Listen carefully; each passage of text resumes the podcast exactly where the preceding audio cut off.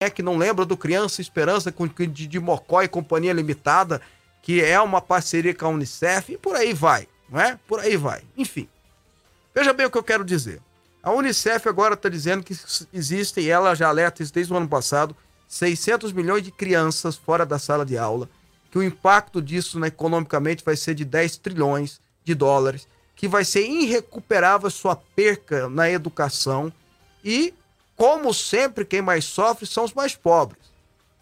É o que eu falo aqui, é, o pessoal privilegiado de escola pública, ou perdão, de escola particular, tem internet em casa, tem tablet, tem celular, tem computador e tu tá estudando. Por mais que não seja igual à sala de aula, nada substitui uma sala de aula, nada substitui o professor dentro da sala de aula, mas pelo menos eles têm alguma coisa, estão aprendendo. E os 34 milhões de crianças no Brasil trazendo aqui que são de escola pública. Segundo o próprio levantamento da, do próprio Ministério da Educação, desses 34 milhões que estudam escola pública, 4 milhões não tiveram aula o ano passado, porque não tem internet. Porque não tem acesso à internet.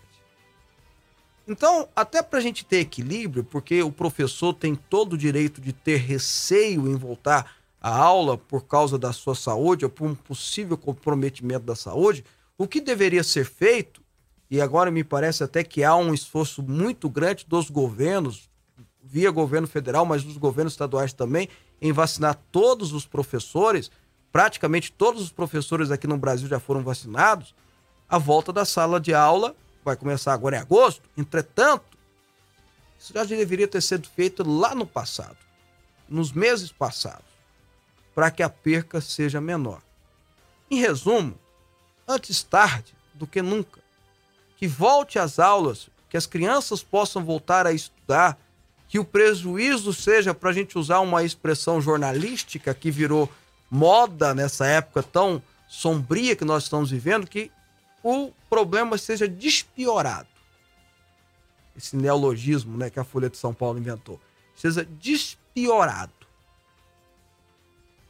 com a volta das aulas agora. Que a gente possa, no futuro, criar mecanismos para que, se sofremos uma, um ataque pandêmico como esse de novo, as crianças não sejam tão prejudicadas. Seria tão mais fácil se tivesse concedido um chip para crianças pudessem, em qualquer lugar, ter acesso à educação, à aula, ao ensino, ou ter vacinado os professores em primeira mão, ter procurado formas para que o ensino tivesse não tido, não tendo tido tanto prejuízo. Que pena que não foi feita essa reflexão. 11 horas e 12 minutos. Programa Fábio Souza com você. Aqui a nossa polêmica é organizada. Pois é, doutor Robson Alves. Ah, as meninas esqueceram de mim, mas eu não esqueci de. Ah, não, esqueceram. Tá aqui. Bom, a partir de agora nós vamos conversar, como eu disse, nós vamos inverter um pouquinho o, o, o, o estilo do programa. A gente sempre fala as notícias primeiro, depois a gente vai para o nosso convidado. Hoje nós vamos fazer, falar com o nosso convidado, primeiro para depois ir para as notícias, exatamente porque nós não vamos entrevistar qualquer pessoa, né, Robson? Claro. Hoje, né? hoje a entrevista é elegante, é chique. Hoje nós vamos conversar com alguém que é campeão pan-americano duas vezes, mas, aliás, perdão, de 87 teve medalha de bronze também, mas em 87, Robson, ele ganhou dos Estados Unidos, meu amigo. Dos Estados Unidos, irmão. Pois não é. é. No basquete, exatamente. No né? basquete. Não é, não é pouca coisa. Recordista de pontos em Olimpíadas. Ó, disputou só cinco, Robson. Olha só. Só cinco Olimpíadas, só isso, tá bom? E é considerado um dos maiores jogadores de basquete da história do mundo. No Brasil, é, Cine não, todo mundo concorda que é o maior jogador brasileiro. Estamos falando com uma lenda, Oscar Schmidt. Bom dia, Oscar Schmidt. Um prazer recebê-lo no programa. Bom dia, é um prazer falar com vocês. Bom, Oscar, eu, a gente pega um pouquinho da sua lista aqui de, de, de disputas, de vitória, né, de concorrência, a gente fica muito feliz, muito orgulhoso, até porque trata-se de um brasileiro que sempre teve muito orgulho de ser brasileiro, de representar as cores do Brasil. E agora estamos aí uh, vivenciando os Jogos Olímpicos de Tóquio. Você que já passou cinco vezes, é, pela Olimpíadas, mas eu vi agora, recentemente, que você não estava concordando com a execução da Olimpíadas de Tóquio. Pelo menos não nesse ah. momento. É mais ou menos isso? É, mas é isso, de verdade. Como é que você controla o povo? Não tem como controlar o povo. Você fala que tá, tem ninguém no. É que o Japão é muito disciplinado, né? Uhum. Mas, pô, se fosse no Brasil, porra, ia ser um acesso de Covid absurdo. Então eu era contra a resolução da Olimpíada. Mas já que tem, você vai torcer pelo Brasil. Em todas as categorias. Pô, eu vi o, o, o, o Ítalo ganhando medalha de ouro, negócio de outro tamanho. Vi, vi a Fadinha. Uhum. E tem meu irmão que joga vôlei de praia, que é o atual campeão olímpico, Bruno Schmidt. Sim. Eu espero que ele ganhe de novo. Tá certo, tá aí, Oscar. Ô, ô, Oscar, é, outra pergunta que eu. Bom, você já começou a falar dos comentários do, da, da, Olim, da Olimpíadas e tal. É. E aí eu vou, então, já vou entrar então para a gente saber um pouquinho da sua área, do basquete, né? Eu, os, os, Estados Unidos perdeu da Argentina na estreia, Oscar. Já perdeu o Dream Team? O Dream Team já deixou de existir? Claro que deixou de existir. O Dream Team foram só dois.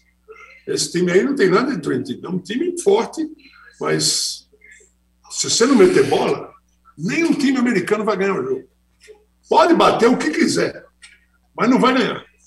E esse time não mete bola. Então, espero que com, o decorrer dos jogos eles comecem, comecem a meter alguma bola. Porque o jogo que eu vi com a França, eu acertei no final do terceiro quarto. Falei, Estados Unidos vai perder esse jogo. Mas falei com, com, com consciência. Hum. Ele perdeu o jogo. E perdeu da Argentina agora na estreia também, Não, né? Perdeu para a França na estreia. Ah, perdão, perdeu para a França. Na... Pois é, mas aí o, o, o, mesmo mesmo com a, com, a, com jogadores como Kevin Durant, bom, tem uma, uma turma ali que sabe jogar bola. O, Você parou de treinar uma semana, meu amigo, não vai cair mais bola, pode ter certeza. Eu sou prova disso. Quando, quando eu parava de treinar, minha bola não caía. Quando começava a treinar um pouquinho, aí abriu o buraco do, da cesta. Certo. É, entra aí na entrevista, Robson Alves. Oscar Schmidt, bem-vindo aqui ao programa Fábio Souza com você, Rede Fonte de Comunicação, né? É bom recebê-lo aqui e dando continuidade, né? Falando da, da do, do, Brasil nessa disputa maravilhosa, falando um pouquinho da, da, do brasileiro em si, em Tóquio. Como que você vê essas Olimpíadas? É porque nós tivemos essa questão de pandemia, a questão de treinamento. O Brasil ainda pode, digamos assim, ter um número de medalhas maior do que foi as últimas Olimpíadas aqui no Brasil, por exemplo? Eu acredito que sim. E a gente está provando isso. Já, já skate, coisa, foram três medalhas. Uhum. Três medalhas, não, duas, que o Medina não, não ganhou medalha. Então, eu acredito que sim. Eu acredito que nós podemos passar a nossa, a nossa meta histórica de 19 medalhas. Acredito que a gente pode passar essa meta. Vai em todos os vôleis aí. Então, a possibilidade de medalha é muito grande. Vai o futebol aí. Né? A gente tem muita possibilidade para ganhar medalha. Eu acredito que nós vamos ganhar. Nós vamos passar essa meta de 19 medalhas. Bom, Oscar, eu comecei a, a, entrevista até falando, te anunciando que vocês ganharam aquele Pan-Americano de, de 87, enfim.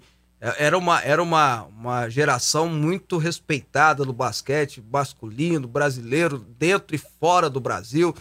E Mas parece que depois de você, depois da sua geração, é, me, per, me permita falar isso, o basquete brasileiro nunca mais teve uma surpresa, nunca mais teve uma alegria.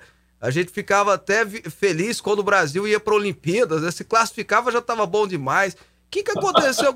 que, que aconteceu com o basquete brasileiro, Oscar? E por que que parece que não evoluiu? Isso foi, isso foi renovação mal feita. Porque nós tínhamos bons, não excelentes jogadores, mas bons jogadores Jogadores que juntos, jogando juntos, eles podiam ganhar medalha na Olimpíada. Mas não foi isso que aconteceu. Começar do presidente, presidente que quer se dar bem na, na CBB, por favor. Hoje eu estou mais otimista porque o nosso atual presidente, com, com a Paula como vice-presidente, é um cara que está botando dinheiro do bolso dele na CBB. Rico que não sabe o que fazer com o dinheiro. E entrou lá com uma missão: vou consertar essa CBB. E está consertando, isso do ponto de vista financeiro. Mas do ponto de vista de, de jogar basquete, cara, se não meter bola, não vai ganhar. O cara fala, vamos marcar, vamos marcar, beleza. Marcar, marcar é 50%. Os outros 50% é no ataque. Se você não meter bola, você não vai ganhar. Essa aqui é a pura verdade. Mas, mas eu e assim, infelizmente. Não, eu, eu falo o seguinte até, Oscar, por exemplo, antigamente, né, eu, eu, na época do meu pai, o pai jogou basquete, por isso que eu, que eu, eu, eu lembro disso, é, falava-se tanto de Franca, São Paulo, que ali surgia novos jogadores, né, ali era o, o, celeiro dos jogadores do Brasil e tal, e parece que hoje a gente já não tem mais essa aí, por mais que tenha tido Leandrinho, Va, é, Varejão e outros que foram para os Estados Unidos, parece que não tem mais essa é, é, esse incentivo para a molecada fazer basquete do Brasil, tá? ou eu estou enganado? Não está enganado, não, é isso mesmo. Nós temos uma liga, coisa que a gente não, não tinha antes, e é o melhor sistema para você fazer um campeonato decente. Temos uma liga que funciona, mas não temos os jogadores. Faltam jogadores, infelizmente é isso. Então, por mais que a gente tente, aparece, como você falou, o Varejão, o Alex, que foram os melhores jogadores dessa temporada, imagina, os caras mais velhos são os melhores jogadores. Então, para você fazer uma renovação válida, você não pode tirar todo mundo e botar todo mundo ao mesmo tempo, senão você vai estragar tudo. Entendeu? Você ir botando aos poucos. Bota um moleque aqui, tipo, é, titular um dia, depois o outro já não é titular, bota um outro moleque. Vai fazendo aos poucos isso aí que você vai ver que você vai ter uma boa geração. Essa é a minha, minha interpretação do que aconteceu com o basquete brasileiro nos últimos anos. Oscar, em questão de incentivo, né? Nós temos, por exemplo, aqui, nós estamos falando das Olimpíadas também, no geral, no esporte. Uh, nos Estados Unidos, alguém e até o governo investe muito em seus atletas. E no Brasil, como é que você vê que se falta incentivo do poder público para poder investir nos nossos atletas aqui ou não? Mas, olha, posso falar uma coisa? O Brasil, o Brasil tem bastante incentivo bastante incentivos. Nós temos o Bolsa Atleta que ninguém tem. Imagina isso. E o Bolsa Atleta vai para os jogadores que disputam medalhas. Não é para o povo. Só que o Brasil tem a, tem a cultura do clube. Estados Unidos é escola. É muito. Vou contar um detalhe. Meu filho foi para os Estados Unidos para jogar basquete e culminou que eu parei de jogar em 2003 e falei, vou ver meu filho jogar. E fui para lá. Cara, meu filho foi, chegou a ser campeão da Flórida. Seis divisões. Cada divisão, 250 times. Cada time, 12 jogadores. São 50 estados. Multiplica isso, você vê a quantidade de jogador que tem nos Estados Unidos. Todo ano!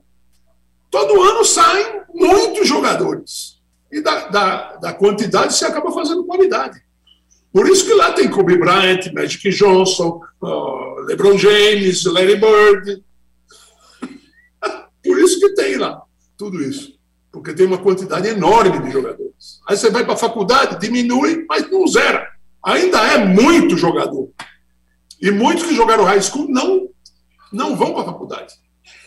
Então, com esse, com esse tamanho de, de, de, Isso é um incentivo diferenciado, né? Então, por isso que os Estados Unidos tem todos esses jogadores aí. Isso vale para todos os esportes. É. Quando você vai para o high school, o cara já te pergunta: o que, que você quer jogar? O que, que você quer fazer aqui no high school de esporte? Aí o moleque fala basquete, futebol americano, entendeu? É, lá, lá... é assim nos Estados Unidos. Então, isso ninguém tem no planeta. Começa por aí. É, lá o incentivo é do esporte, da arte, é da, na escola, né? Desde o menino, o menino já toca um instrumento, já faz uma ah, interpretação e, e, já faz um, um esporte. E, e tem aquele negócio, né? Através do esporte você consegue até entrar em boas faculdades, né, Oscar? Tem, é, tem essa diferença. Bom, vamos lá, Oscar. A gente falou de Olimpíadas, estamos valendo aí a Tóquio 2020, em 2021. E, mas você disputou cinco Olimpíadas, Oscar. E eu queria. É, e eu queria que você trouxesse. Tivemos duas, tivemos duas grandes chances. Uma foi em 1980, na Olimpíada da, da União Soviética. E, pô, jogando com a Yugoslávia, ganhando o jogo. A gente ganhou aquele jogo. Aí chegou no fim, o cara que uma falta no Marcelo passou assim, ó, longe do jogador. Pim, falta tua. Falei, porra, não, não gostei do cara. E aí o Mirza, eles estavam perdendo de um ponto, o Misa foi lá e meteu dois lance livre. Essa era a grande chance que a gente teve nessa história longa do nosso basquete. E a outra foi em 88, jogando contra a União Soviética. Final do jogo, a bola cai na minha mão. Quer dizer, o time fez tudo certo, né? Era depois do Pan-Americano, a gente tinha mudado de nível. Deram a bola para mim para ganhar o jogo. Eu vou lá e erro o arremesso. Esse arremesso está latindo na minha orelha. Não sai da minha orelha. Eu lembro dele todos os dias. Não é que estou falando aqui para vocês. É, é, eu ia te perguntar se você teve experiências positivas e negativas, você acabou respondendo as mesmas que eu perguntava, Oscar. Mas é isso, você é... só lembra das negativas, meu amigo. Ô, ô, ô, Oscar, você teve, você teve convite para jogar na NBA e, e, e, e não aceitou? Eu, eu, lembro de ter lido isso em algum lugar, é verdade isso? É verdade. Só que os caras me escolheram na sexta volta, escolha 138. Falei, você está de brincadeira? Eu me ofendi, pô. Falei, vou lá mostrar para eles quem que eu sou. Aí fui. Cheguei lá, era duas semanas, uma semana de treino, uma semana com cinco jogos. E eu cheguei falando para o Tego, ó, aqui é um ponto por minuto, hein? Você me dá 20 minutos, eu dou 20 pontos. Se você me der mais de 30, você pode ver 60. Ela ficou olhando assim para mim como se não acreditasse. E foi isso que aconteceu. Eu joguei 25 minutos por jogo, 25 pontos por jogo. Os caras ficaram malucos comigo e me ofereceram um contrato no cut, que era um negócio do outro planeta na época. Né? Então eu falei, não, eu recuso, porque eu não vou deixar de jogar na minha seleção para jogar num time da NBA. Pois é, mas fiz, é... Isso, fiz isso com, assim, sem nenhuma, não pensei em nada, pensei na seleção brasileira, que a gente ficava ouvindo a convocação. Para ver se a gente ia ser convocado. Você fala, ah, mas você ia ser convocado. É você que está dizendo, mas no meu coração eu ficava ali, ouvindo quem ia ser convocado. Pois é. É, eu acho, eu acho essa, essa história, achei, quando eu ouvi ela, eu achei ela incrível, porque assim, me parece que o sonho de qualquer jogador de basquete é ir para a NBA, né? No, no, em qualquer lugar do mundo, né? E aí a gente, a, a, gente tem um, o Oscar Schmidt que diz, não vou jogar, obrigado, não aceito o convite. Eu acho sensacional essa história. É isso mesmo. É. Eu vou continuar com a minha seleção brasileira, já jogo na Itália, minha vida tá boa. E na Itália você jogou ou conheceu o pai do Kobe Bryant. Tem essa história também, não tem? E aí você conheceu o Kobe Bryant desde criança. É. Conta ela pra gente, porque o Kobe Bryant foi um dos maiores de todos os tempos, né, Oscar? E um menino de ouro, hein? Puta merda. Eu lembro que a gente vinha jogar o All-Star, e eu e o Joe Bryant vinha também no All-Star. E o, o Kobe entrava no intervalo do All-Star e ficava arremessando bola. Para ele sair de lá, tinha que carregar ele, ele tinha 7, 8 anos de idade. Aí eu falei, pô, esse moleque, quem, é, quem é esse moleque? Eu falei, é filho do John Bryant. falei, ah, tá no sangue, então. E a gente, meu time, como era melhor que o do, do Joe Bryant, a gente ganhava todo ano do time do Joe Bryant. Aí o, o, o Kobe inventou de falar pro pai dele que era meu fã. Ele falou, não, Magic Johnson, Michael Jordan. Eu falei, não, pai, você pede pro time do Oscar, todo mundo vai continuar torcendo pro time do Oscar. Que legal. Assim eu conheci o Kobe Bryant, mas só vinha falar com ele na Olimpíada de Pequim. Que eu, quando eu nem jogava mais basquete, aí falei com ele no treino dele lá. O coach Kay me recebeu com tapete vermelho. Puta, nunca, nunca vi um, um recebimento assim. Foram duas vezes, né? Porque em, em, em, Londres eu também fui no treino deles. Que é um prazer ver um, um treino tá louco. Tá de um time forte.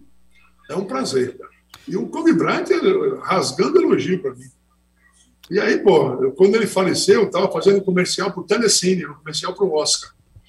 Coincidência. E, e eu, o meu filho, Felipe, recebeu a notícia no meio do, do negócio. Todo mundo sabia que o Kobe Bryant tinha morrido. Mas como era um, um comercial que eu tinha tem, tem uma maquiagem, eu fiquei 40 minutos fazendo a maquiagem, negócio assustador. E o meu filho entrou lá e falou para todo mundo: olha, nós sabemos que o Kobe Bryant morreu. Se alguém abrir a boca aqui, eu vou brigar. Ninguém me falou. Eu fiquei sabendo quando eu entrei no carro para voltar para casa, o Felipe falou: pai, eu tenho que dar uma notícia triste. Eu falei: puta, já pensei na minha mãe, né? E ele falou: o Kobe Bryant morreu. Pô, rapaz, foi um negócio assim, uma facada. Eu quase não termino um vídeo que eu fiz para ele de homenagem. Quase não termino de, tanto, de tão triste que eu, que eu fiquei. Ou seja, se eu me aviso no meio do, do comercial, eu não ia conseguir fazer o comercial. Uhum. É, chorando, imagina. Ou talvez sim, porque era a minha maior qualidade era o choro. Tá aqui, não, a melhor qualidade era a cesta de três. Para com isso. Vai lá, vai lá. Oscar, e aí? Você estava tão informado assim. Qual que é a seleção, na sua opinião, favorita para esse ano em Tóquio, Oscar? Ah, você pensa sempre nos Estados Unidos, que continua favorito. Eu duvido que o coach Popovich, conhecendo os eslavos como eu conheço, vá se contentar com isso. Ele vai matar os caras de treinar, pode ter certeza. E no próximo jogo eles vão provavelmente deslanchar. Mas se não treinar arremesso, não vai ganhar nada. Essa é a verdade. Porque o, o, o Fournier joga NBA. Sabe como é o, o esquema lá. A França tem sete, oito jogadores que jogam na NBA. Ô, ô, ô, deixa eu te fazer uma pergunta, Oscar, que eu tava. Eu, eu lembro de ter visto uma entrevista sua há um tempo. Né? Eu gosto de basquete, né? Então eu, eu lembro de ter visto uma entrevista sua um tempinho aí, há pouco tempo atrás, que você é. disse uma que até então parecia uma heresia, né? Mas eu vou te perguntar assim mesmo. É, quem foi o melhor jogador de basquete da história, na sua opinião, e, e por quê? Bom, eu tenho cinco. E eu não vou, não vou botar nenhum na frente do outro. A, a, heresia que eu ia falar é que eu lembro que você não falou que era o Michael Jordan o melhor. Por isso que eu, que eu tô brincando de heresia. Ah. O Michael Jordan é um dos melhores, o Kobe Bryant também é um dos melhores. Magic Johnson também é, é um dos melhores. LeBron James, agora que ganhou os títulos, também é um dos melhores. E o melhor de todo era um branco que não sabia correr, não sabia pular. Larry Bird? E jogava melhor que todo mundo. Falou. Larry Bird? Larry Bird. É, do Celtics, jogo. Meu, ídolo de carreira. É. Larry Bird. É, Fenômeno. É, na época dele tinha até uma piada. Os americanos falavam que é o único branco que sabe jogar basquete, né? Ele, ele e o Oscar Schmidt, mas tudo bem. Eu, eu, eu, falo isso porque eu lembro, realmente, eu lembro de ter visto uma entrevista sua que você falava que o Larry Bird era o melhor, que foi, jogou melhor que o Michael Jordan. Por isso que eu falei. Sem dúvida. Mas... Se você viu um vídeo, um vídeo de dois, três minutos, é como ver um vídeo do Ronaldo. Você não sabe o que vai acontecer, cara. Ninguém tira a bola dele. Um fenômeno. Entendeu? Então é, é um, um jogador que eu aprendi a admirar. Não me arrependo disso. E foi assim. Bom, deixa eu fazer uma outra pergunta. Agora sai um pouquinho da seara do basquete aqui. Em 98, o Oscar Schmidt resolveu ser candidato a senador em São Paulo e quase, quase levou, quase virou senador. O Oscar pensa em voltar a ser candidato um dia, Oscar? Nunca mais. Não vale a pena. Tem um ditado que diz assim: quem tem alguma coisa a perder, não se meta na política. Porque pode respingar em você. E é verdade. É a pura verdade. O que eu vi lá, vou te falar. Ainda bem que eu perdi. Bom, eu, eu, eu, eu, vou insistir, porque assim, você não, você não acha que boas pessoas entrar na política não vai melhorar a política, não, Oscar? Por sim, exemplo, um cara sim. igual você, um cara igual você, que, que acho que é. que todo mundo concorda que, pelo menos, é, demonstra ter extremo caráter, homem de família e por aí vai, não seria algo positivo. E ama o país, né? Ama o Brasil. Pô, e, negou jogar na NBA para não perder a seleção brasileira. Não seria um bom senador, Oscar? Seria. Se você votou em mim, você votou bem. Porque, vou te falar, eu queria ser presidente da República. Esse, é, esse é o meu objetivo. Eu fiquei muitos anos fora do país, o que eu vou fazer depois? Eu vou me candidatar a presidente. Mas não tive a legenda de presidente, mas tive a de senador. Senador para presidente é um pulo. Mas você querer. Então, foi assim a minha meu objetivo político. Meu, ainda bem que eu perdi, viu? E você precisa ver na, na outra eleição que eram duas vagas. Eu estou treinando lá no Flamengo, estou indo pra, embora para casa de bermuda, chinelo. Veio um cara, eu vi, eu vi que tinha um cara de terno vendo o treino, né? Quem será esse cara aí? Aí eu estou indo embora, ele, doutor, doutor Oscar, doutor é termo político. Falei, o que, que você quer, meu amigo? Eu não quero ser mais candidato a nada. Aí ele falou, mas ele me ofereceu um dinheiro lá que eu não tinha, nesse dinheiro eu não tinha ganho na minha carreira. Falei, não quero. Pô, é pouco, ele falou. Não é pouco, é que eu não quero mesmo. Não, e depois de ver muitas, muitas pessoas que entraram na política e se ferraram, então, prefiro ficar fazendo o que eu faço, eu faço palestra, falo no Pan-Americano todo dia. Que foi a maior alegria que eu tive na minha vida foi aquele Pan-Americano, depois dos meus filhos nascerem. Então, melhor ficar assim. Tá aí, conversamos com Oscar Schmitz, o maior pontuador de basquete das Olimpíadas. É, tem um tal de esloveno aí que pode passar dele, mas nós não vamos querer, não. Nós estamos torcendo para não passar, né? Com todo Esse respeito. que ele vai passar vai ser esse cara. Esse cara é um fenômeno. É, mas todo Eu respeito. adoro ele jogar. É, ó, Você, não mas- sabe o que, você não sabe o que ele vai fazer. É demais. Esse cara tem, um talento para jogar basquete como ninguém tem. E para mim, hoje, na atualidade, é o melhor jogador da NBA.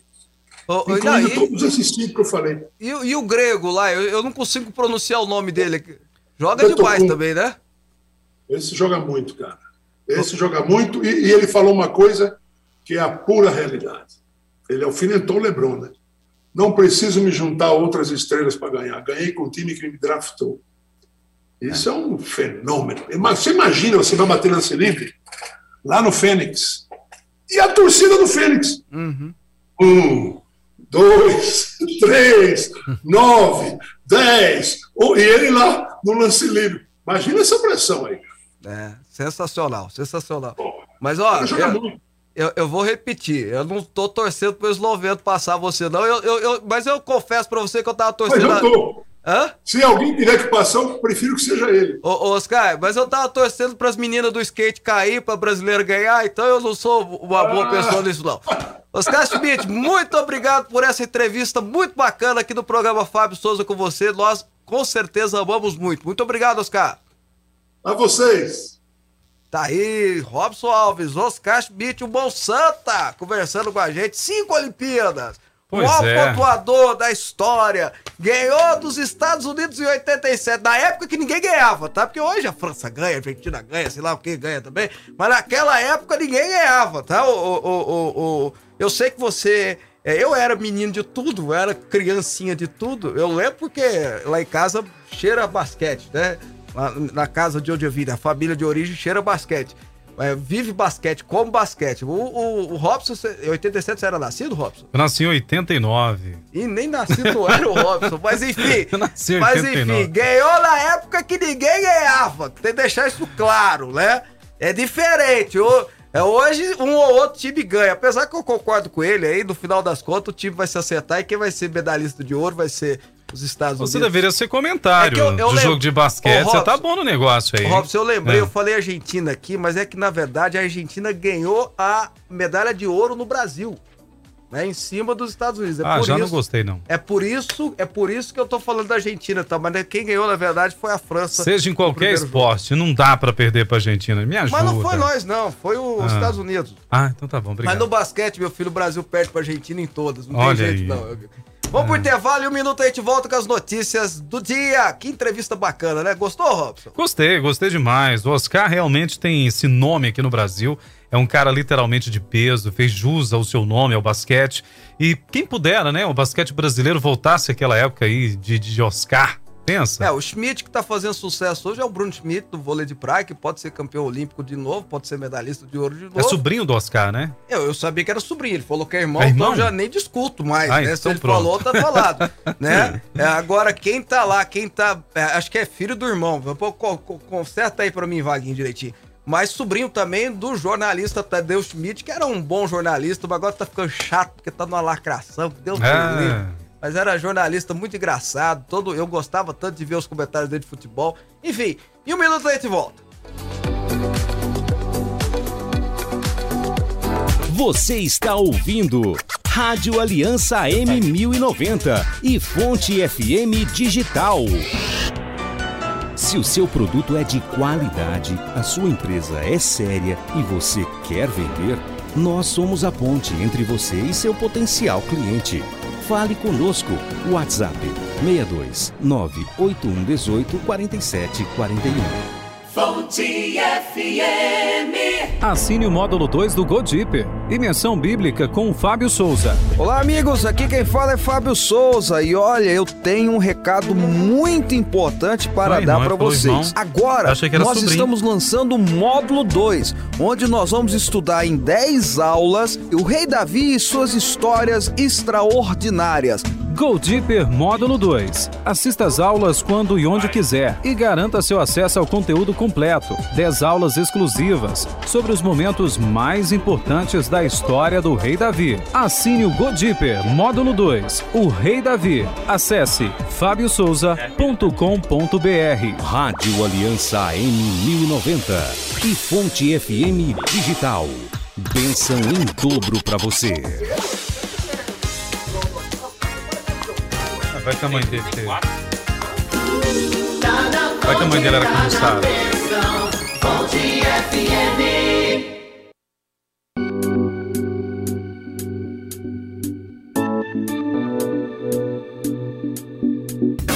Fábio Souza.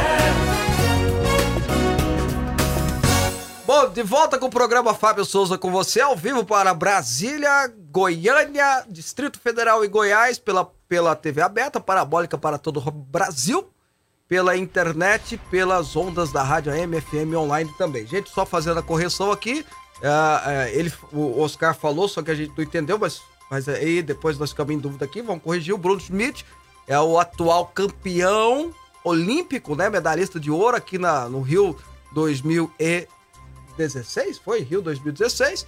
E agora tá disputando de novo, é sobrinho do Oscar Schmidt, é sobrinho do Tadeu, Tadeu Schmidt, né, o apresentador do Fantástico, que é irmão do Oscar, o Tadeu sim é irmão do Oscar, né? E o Bruno Schmidt, de 34 anos, tá lá e quem sabe pode ganhar o bicampeonato olímpico, ganhar a sua segunda medalha de ouro. Estamos torcendo para ele sim, tá bom? E olha só, bom dia, queridos. Vocês são mil. A minha entrevista com Oscar me fez lembrar do meu saudoso pai que jogava basquete e era fã do Mão Santa. Deus abençoe vocês.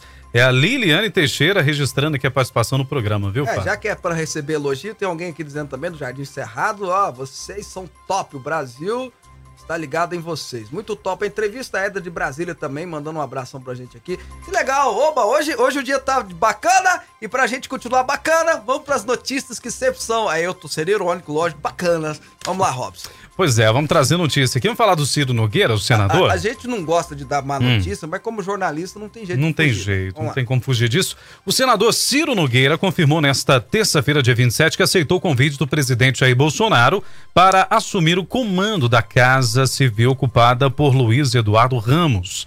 Informação já havia sido antecipada na semana passada pelo próprio presidente, que esperava apenas uma reunião presencial com o parlamentar para confirmar a posse. Com a ida de Ciro para a Casa Civil, Ramos deve ser deslocado para a Secretaria-Geral da Previdência, Presidência da República, hoje comandada por Onix Lorenzoni. Ah, para obrigar Lorenzoni, o Palácio do Planalto vai recriar uma pasta que no passado era Ministério do Trabalho. Bolsonaro garante a mudança não terá aumento de custos, porque os servidores serão apenas remanejados. É, essa notícia a gente tá falando já vai uns três dias já, desde a semana passada. O Ciro Miranda hoje, então, ele, ele mesmo foi pro Twitter dele anunciou que aceitou o convite do presidente da República para se tornar ministro-chefe da Casa Civil, que eu repito, é o gerente, é o CEO do governo, é a segunda pessoa, a segunda figura mais importante de uma administração pública federal, logo após o presidente da República. Né? O vice é uma expectativa de poder. Mas o segundo homem mais poderoso, com mais importância no governo executivo, é o chefe da Casa Civil. É só lembrar vocês que no primeiro governo do Lula foi o Palocci, mas o segundo governo do Lula, quem é que foi? O, perdão, primeiro governo do Lula, o, o, o chefe da Casa Civil era ninguém mais, ninguém menos que José Dirceu. Você lembra quem substituiu ele, Robson? Não lembro. Não, Foi o Palocci? Dilma Rousseff Ah, que verdade. depois se tornou presidente da República. Então, só para vocês terem uma ideia, só para vocês terem uma ideia, a importância da Casa Civil. Só para vocês terem uma ideia, a importância da Casa Civil. Que o Palocci foi chefe da Casa Civil do governo Dilma, do primeiro governo Dilma. Então, só para vocês terem uma ideia da importância desse cargo. E foi dado ao Ciro Miranda, não adianta eu, eu, eu repetir as mesmas críticas, as minhas mesmas preocupações, já falei aqui, se você tem curiosidade, entra lá no YouTube Fábio Souza Oficial e dá uma ouvida nas, na- nas minhas opiniões anteriores. E aí fica a torcida para eu estar redondamente enganado e dizer aqui em alto bom som, eu errei. Vou ficar muito feliz Tomara, com isso. tomara, mas creio que essa chance aí é, é, é um em um milhão. Vamos lá. Mas a gente, a gente torce. Tem fé, né? É, Tá fé. bom. E olha, depois da mídia colocar com relação ao Ah, fundão só uma eleitoral. observação Sim. só, Robson, da minha opinião. só uma observação. Em tese, o relacionamento político vai melhorar.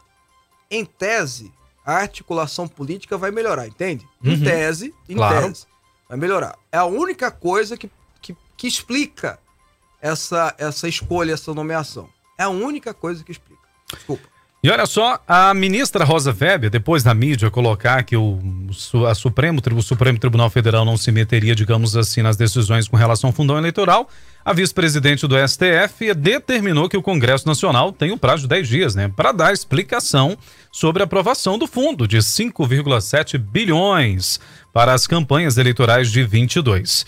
O texto do fundo eleitoral foi aprovado, né, na Lei de Diretriz Orçamentária de 22 no último dia 15 de julho.